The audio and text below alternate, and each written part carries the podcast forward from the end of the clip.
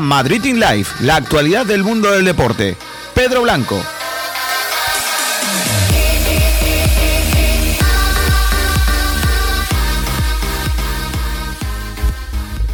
Hola, hola, ¿qué tal? Buenas tardes, gracias por estar ahí, bienvenidos un día más a Madrid in Live. Hoy es jueves 30 de julio de 2020, terminando este mes, a partir del lunes que viene, Madrid in Summer. Así que durante todo el mes de agosto reducimos la programación a 15 minutos, en la que se hablará solo de resultados, noticias, fichajes y bueno, pues la actualidad del panorama futbolístico eh, de otros deportes. En cuanto a las noticias del día de hoy, Vamos con el comunicado de la plantilla del Fuenlabrada que ha sido noticia durante toda la mañana, ya que han dicho lo siguiente: trasladamos nuestro deseo de jugar el partido aplazado frente al Real Club Deportivo de La Coruña a partir del 2 de agosto, que es cuando se les permite salir a algunos de su hotel otros volver a Coruña, porque hay gente en Madrid, y se supone que podrían haber entrenado al menos en dos sesiones. Veremos a ver qué ocurre, porque está en el aire el playoff. Ayer ya conocíamos que había un positivo en el Almería, también otro en el Zaragoza, además del Sevilla, que era Gudel, y se ha confirmado que tras los test realizados al Zaragoza, ningún jugador más tiene el coronavirus y tampoco lo ha pasado de forma asintomática. Veremos a ver qué ocurre con los playoffs, que de momento no se están disputando para ascender a primera división.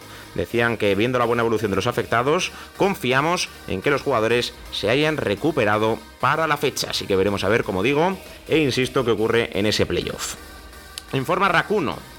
Eh, en cuanto al Barça-Nápoles, la UEFA se plantea cambiar el escenario de ese partido de Champions League, vuelta de octavos de final, y podría jugarse en Portugal. Esto es debido a los rebrotes que están eh, sucediéndose en La Coruña, o en La Coruña no, en Cataluña, aunque, según informa ahora última hora, eh, la Generalitat ha dicho que no peligra el partido. La Consejería de Salud ha hecho un informe donde aseguran que la situación en Barcelona es segura y que el partido se puede disputar a puerta cerrada en el Camp Nou. Así que seguimos con las noticias deportivas y viendo a ver eh, si se van a jugar los siguientes partidos o si no se van a disputar esos encuentros de Champions. De momento no peligra según la Generalitat, aunque Racuno decía que se podría jugar en otro país.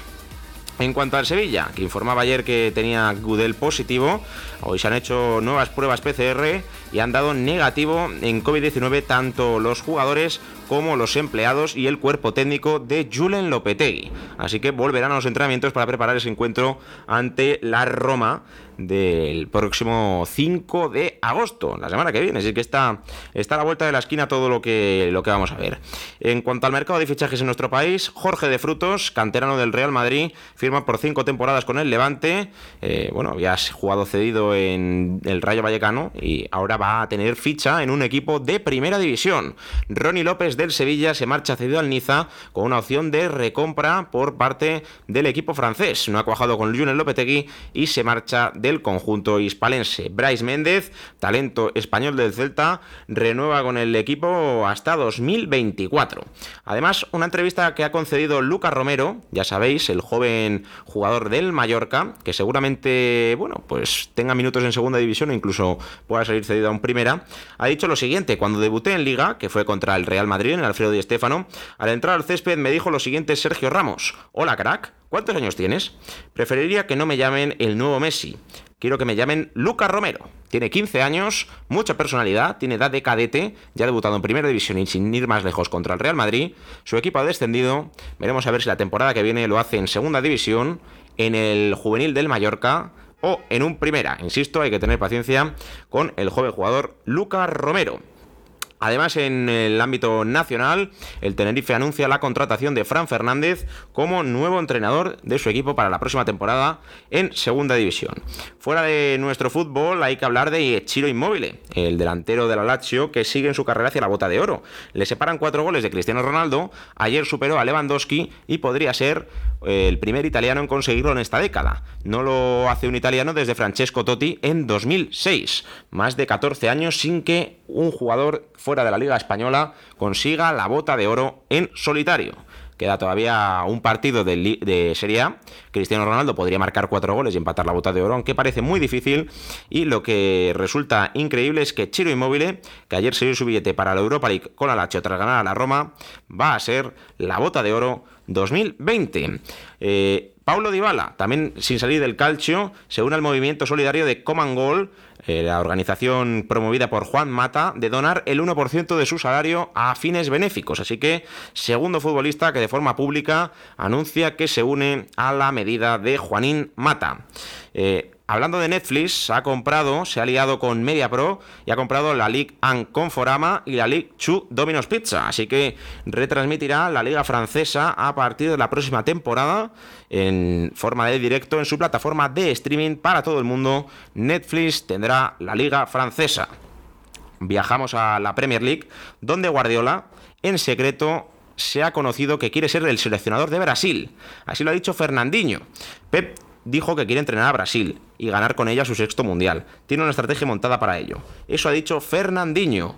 Veréis a Pep Guardiola como entrenador de Brasil, el tiempo lo dirá, aunque de momento mmm, se está gastando dinero en los próximos fichajes. Eh, parece que la crisis no pasa por el Manchester City.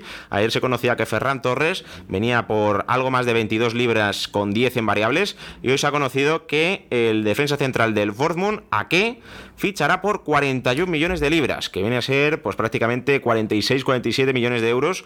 Así que no, menos, incluso 35 millones de euros, pero lo que digo es que sigue fichando el Manchester City talento y para posiciones en las que ha sufrido más a lo largo de la temporada. Así que Ferran Torres ya que eh, se unen al equipo de, de Pep Guardiola.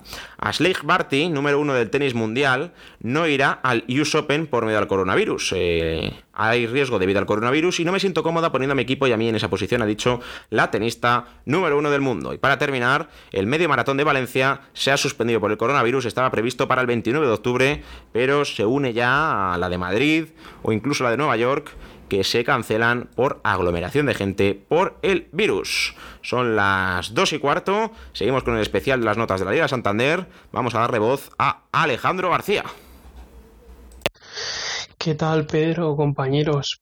Mm, os voy a contar mis notas de la liga. La verdad que pensando a, a todos nos evalúan por el mismo sistema cuando estamos en clase. Entonces un alumno puede ser un tío de sobresalientes y para él sacar un 7 sea un fracaso. Y otro puede ser de 5 si para él sacar un 7 sea un éxito rotundo. Entonces a un lado pongo la nota a la que yo máximo creía que podía aspirar ese equipo al empezar la temporada y la que ha hecho para mí.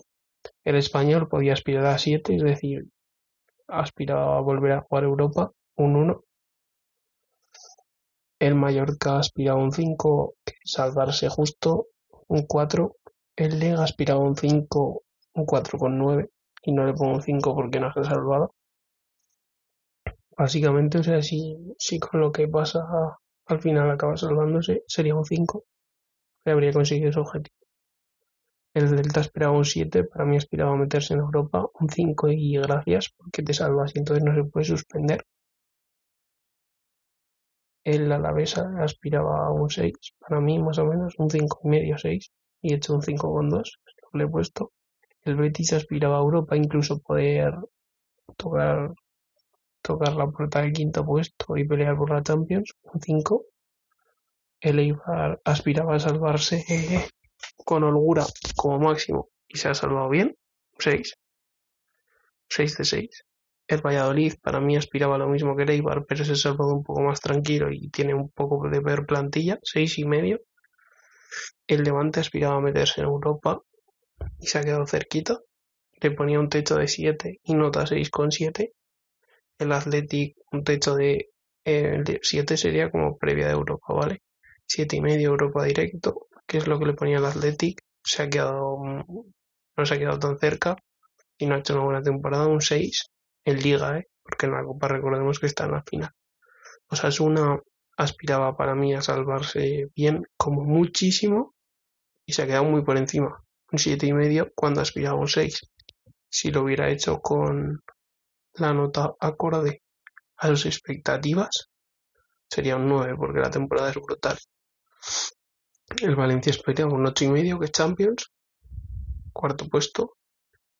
y he hecho un, un 6.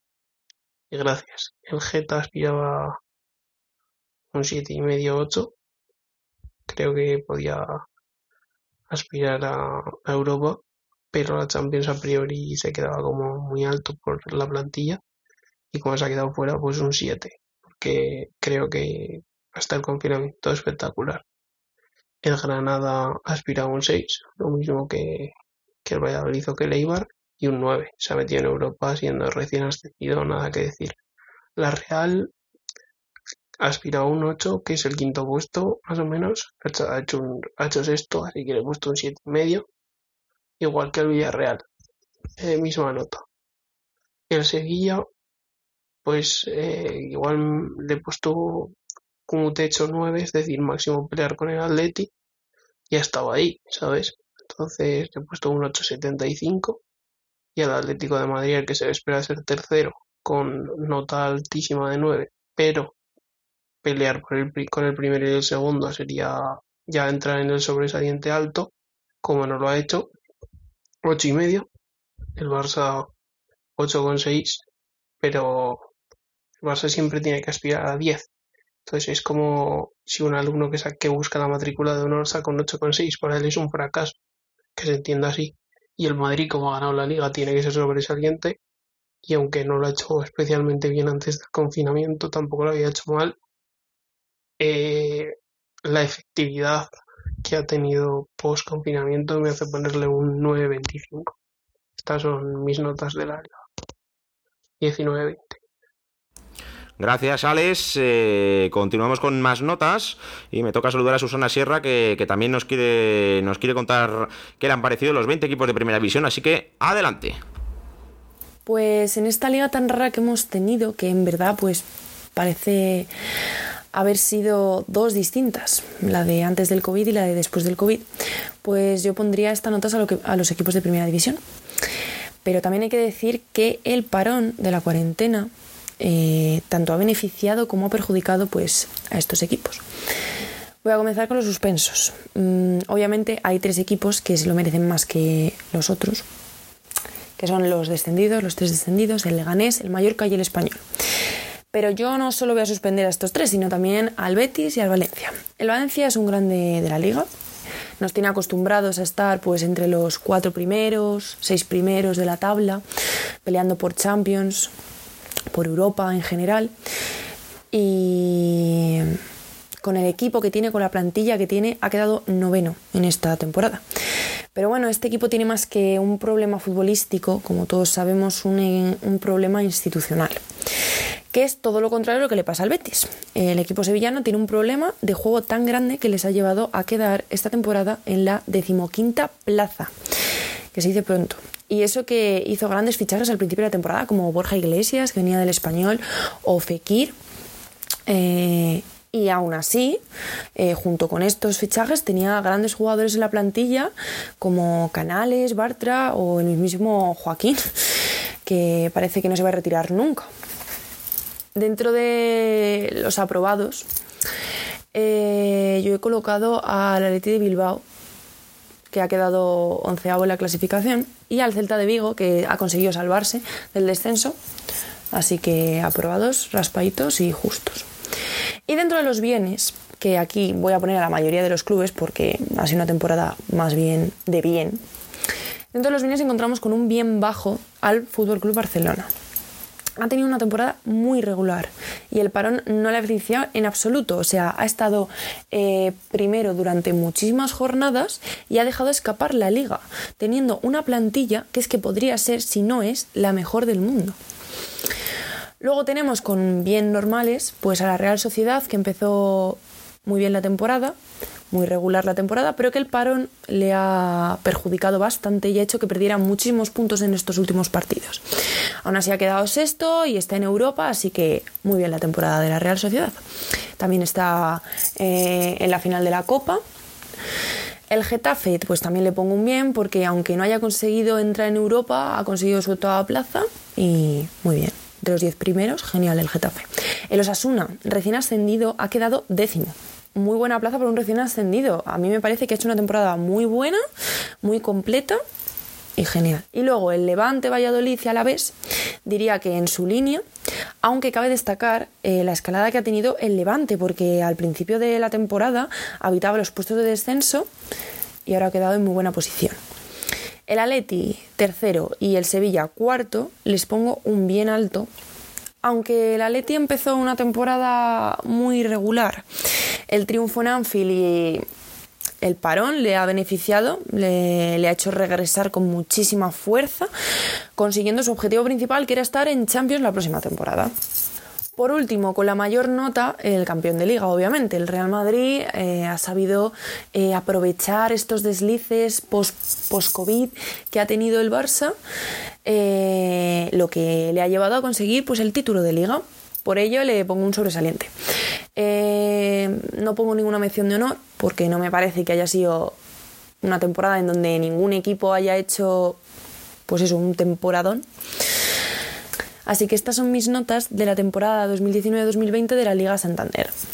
Gracias por la aportación y toca saludar a Roberto Zorrilla que se pasa ya para contarnos las notas. Así que adelante, Roby. Muy buenas, Pedro, y muy buenas a todos los oyentes. Eh, voy a comentar un poco lo que ha sido para mí este final de liga, un final de liga que ha sido bastante apasionante, bastante interesante, que al final, bueno, campeón el Real Madrid eh, y, los equipos descendidos español mayor que le ganes que tendrán como objetivo la próxima temporada volver a la primera división, a la Liga Santander. Eh, mis notas voy aquí a levantar un poco de polvareda y empiezo con los suspensos. Eh, voy a decir muy rápidamente cada, cada equipo por qué, lo, por le doy esa nota. Bueno, suspensos. Empiezo con el Barcelona, que evidentemente no cumple el objetivo de ganar la liga, que ha tenido problemas internos con ciertos jugadores, con, con problemas del club, de la cúpula, etcétera. Y, y es un suspenso bastante merecido. También voy a suspender al Athletic de Bilbao porque creo que ha sido una temporada demasiado justa para, la, para los Leones, un equipo que yo creo que tendría que estar en Europa y que al final ha acabado mitad de la tabla. Suspendo también al Betis, evidentemente, un equipo con un presupuesto alto, con jugadores de muchísima calidad y que ha acabado en la, la posición decimoquinta. Es, es horrible la temporada que han hecho, han hecho los béticos. También al Celta, porque aunque se han salvado, pienso lo mismo. Un equipo que tiene, por ejemplo, a Iago Aspas, no se puede permitir el lujo de salvarse con 37 puntos, que es la puntuación más baja de la historia, eh, igualando a la del Málaga Club de Fútbol. Y por último también al español, lo mismo, un equipo con un presupuesto mucho más alto de la posición en la que ha acabado, descendido 25 puntos, totalmente desahuciado, con jugadores de mucha calidad como para acabar ahí. Es, es, una, es un suspenso, yo creo que es el suspenso más, más grande de, los cinco que he dicho. Bueno, aprobados. Eh, habréis visto que he aprobado dos equipos que han descendido. Voy a comentar ahora por qué rápidamente. Empiezo con el Leganés, que con todos los problemas de la plantilla que o sea, de, de plantilla que ha tenido, ha perdido jugadores claves no tenía un presupuesto muy alto, se cerró el mercado y perdió a su mejor jugador. Era mucho pedir que consiguieran la permanencia. Yo creo que mm, no pueden considerar suspensa la, la temporada porque es que no podían hacer más. Lo mismo pienso del Mallorca, un Mallorca que la temporada pasada venía de ascender en segunda división, venía de ascender de la segunda división B tenían una plantilla con esa base y yo pienso que sería injusto suspenderlo porque además han tenido un juego dentro de lo que cabe atrevido. Creo que han sido el equipo que más goles han encajado de toda la de toda la liga y eso les hace suspender.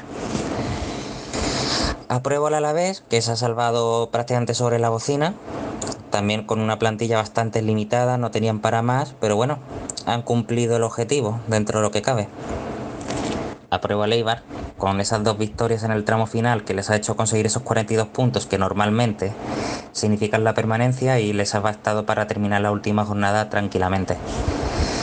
Y el Valladolid el mismo caso que Leibar, aunque en este caso tiene una plantilla un poquito más fuerte en ataque, pero bueno, mmm, han sido de los equipos con menos goles de, de la temporada, aún así han conseguido su objetivo.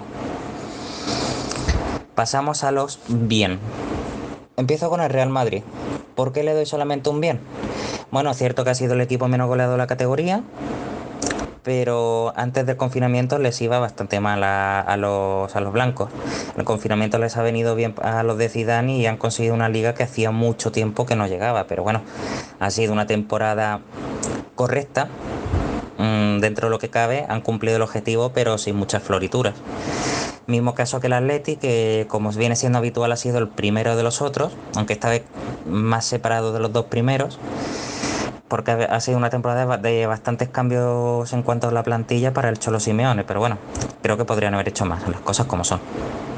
También le doy un bien al Levante, porque dentro que cabe ha sido una temporada sin sufrimiento para los granotas, que han cumplido su objetivo sobradamente.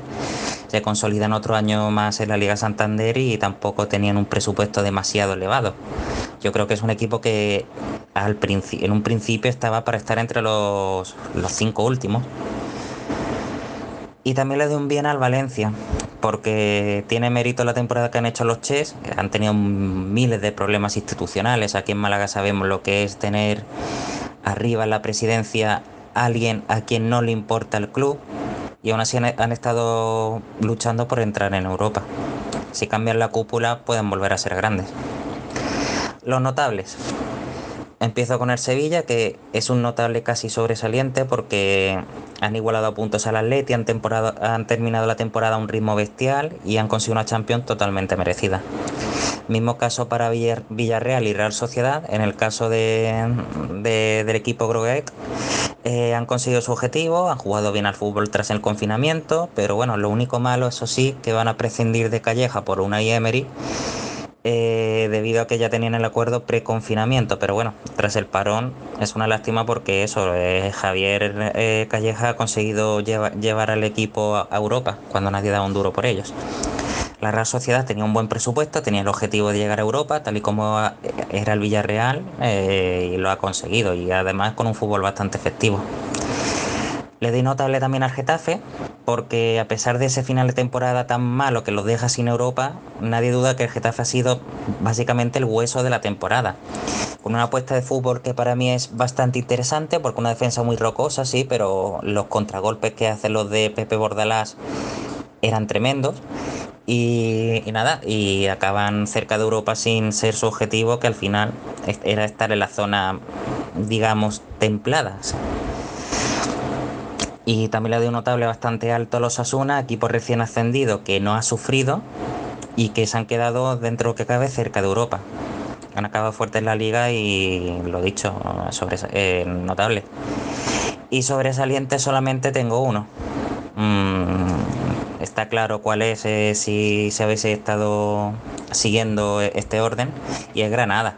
Hombre, mi Granada mi Granada porque le tengo mucho cariño, soy de Málaga evidentemente, pero le tengo mucho cariño al Granada, me encanta la ciudad, sus tapas y me encanta que un equipo recién ascendido pise Europa por primera vez en su historia. Así, así que Diego Martínez se va a convertir en historia del club, el entrenador con todo merecimiento, con uno de los presupuestos más bajos de la categoría, con un fútbol alegre, llegando lejos en la Copa del Rey muchos motivos para que sea el único sobresaliente de, la liga y es totalmente merecido. Y bueno, ya habéis visto que es una persona bastante dura en cuanto a dar notas, por así decirlo.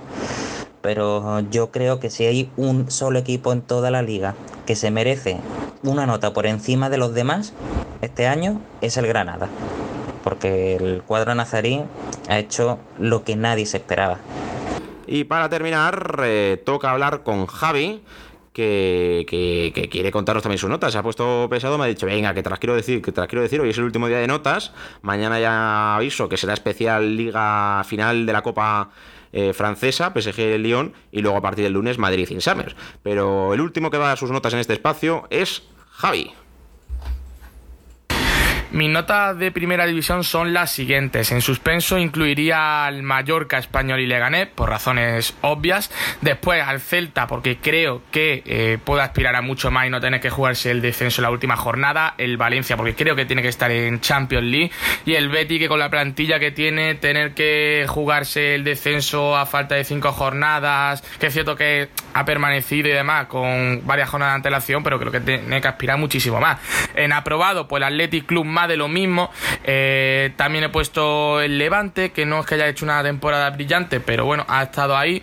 Después el Atlético de Madrid, que con la plantilla que tiene, una vez más os lo digo, o sea, tiene que estar en la zona más alta de la liga y no estar a 10 puntos de los primeros dos clasificados. Después el Barça, que se le escapa la liga con tantos puntos de diferencia en la última jornada. Y después también he puesto al Deportivo Árabe, que este también lo podría poner en un bien junto a Leibar, pero bueno, lo he incluido ahí porque es cierto que han estado también ahí en la zona baja y creo que pueden estar un poquito más altos. Después en bien he puesto al Getafe, es cierto que no se ha clasificado a Europa League, pero es que aún así la plantilla que tiene y demás, como la ha exprimido Bordalá, no la ha hecho nadie. Por lo cual yo creo que en bien casi notable podría estar perfectamente, al igual que el Valladolid. Y después ya en notable tenemos a Asuna, que también ha hecho un temporadón, aunque no la ha superado como el Granada, que ahora comentaré más. Después el Villarreal también es notable, porque se metido ahí en Europa League sin demasiados problemas, al igual que la Real Sociedad. Después el Sevilla, que bueno, ha entrado en Champions League, pero, pero eso simplemente ha estado a su ritmo de las últimas temporadas. Y el Madrid también lo he incluido en notable, que ha ganado la liga. Y después sobresaliente solo puesto en uno, que también se podría considerar matrícula de honor, que es obviamente el Granada Club de Fútbol. O sea, la temporada tras ascender de segunda división y que se meta en Europa League por primera vez en su historia es algo histórico completamente. Y antes de cerrar el programa de hoy, eh, ayer se conocían los emparejamientos de la Supercopa Endesa, eh, Tenerife-Real Madrid, Basconia-Barça, mira, en semifinales va a ser eh, la reedición de la final por la Supercopa Endesa, ya saben, dos partidos, el día 12 de septiembre Real Madrid-Canarias y Barça-Basconia, el día 13 la final, o sea, el que pase y gane será campeón de la Supercopa Endesa. Y la última hora de todo lo que se vivió en ese sorteo y lo que hablaremos más adelante nos la trae la compañera de básquet Ainhoa Morano, así que cuenta la última hora. La ACB celebró ayer el sorteo de la Supercopa Endesa, que será el primer título de la temporada y sobre todo la primera toma de contacto real para los equipos tras el confinamiento. El campeonato se va a disputar en la isla de Tenerife, en el pabellón Santiago Martín, entre los días 12 y 13 de septiembre. Los equipos participantes serán Real Madrid como campeón de la Copa del Rey y campeón de la Supercopa Endesa 2019, Iberostar Tenerife como anfitrión, Quirolbe Basconia como campeón de esa fase final excepcional de la ACB y Barcelona como segundo clasificado de la Liga Andesa. La suerte ha querido que los dos grandes, Real Madrid y Barcelona, no se crucen hasta una hipotética final.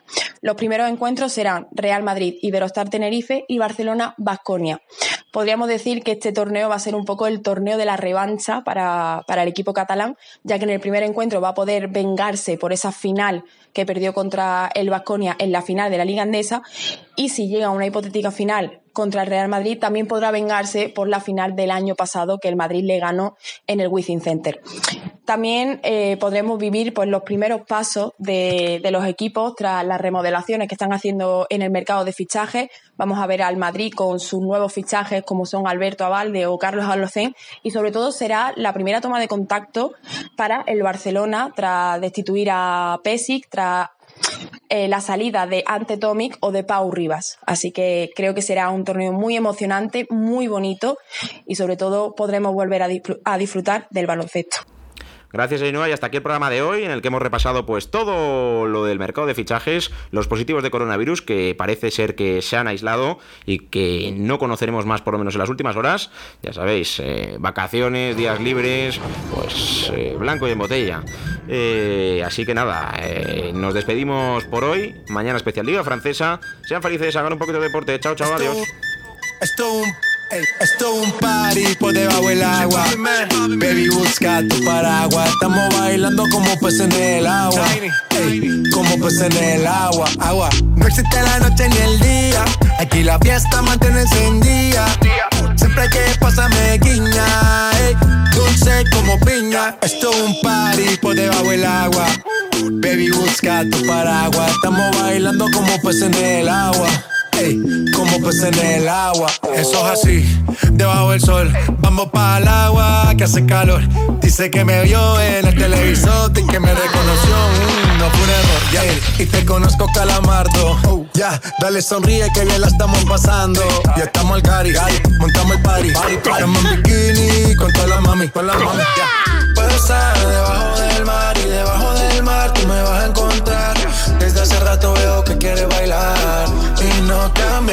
Esto es un party por debajo del agua.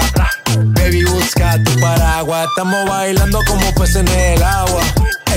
Como peces en el agua, agua. No existe la noche ni el día. Aquí la fiesta mantiene sin día. Siempre hay que pasarme guiña. Ey, dulce como piña. Muy fuerte sin ejercicio, pero bailando se me nota el juicio. Ey, tanto calor que me asfixio. Soy una estrella, pero no soy patricio, nah. Sacúdete la arena, arenita y sonríe que así te ves bonita. Wow, de revista. Baila feliz en la pista. Bajo el sol pa' que quede morenita y party. Puedo estar debajo del mar y debajo del mar tú me vas a encontrar. Desde hace rato veo que quieres bailar y no cambies de tema. Who lives in a pineapple under the sea? SpongeBob SquarePants, you know what I mean. Who lives in a pineapple under the sea? Bob Esponja, you know what I mean. Toma party, baby busca tu paraguas.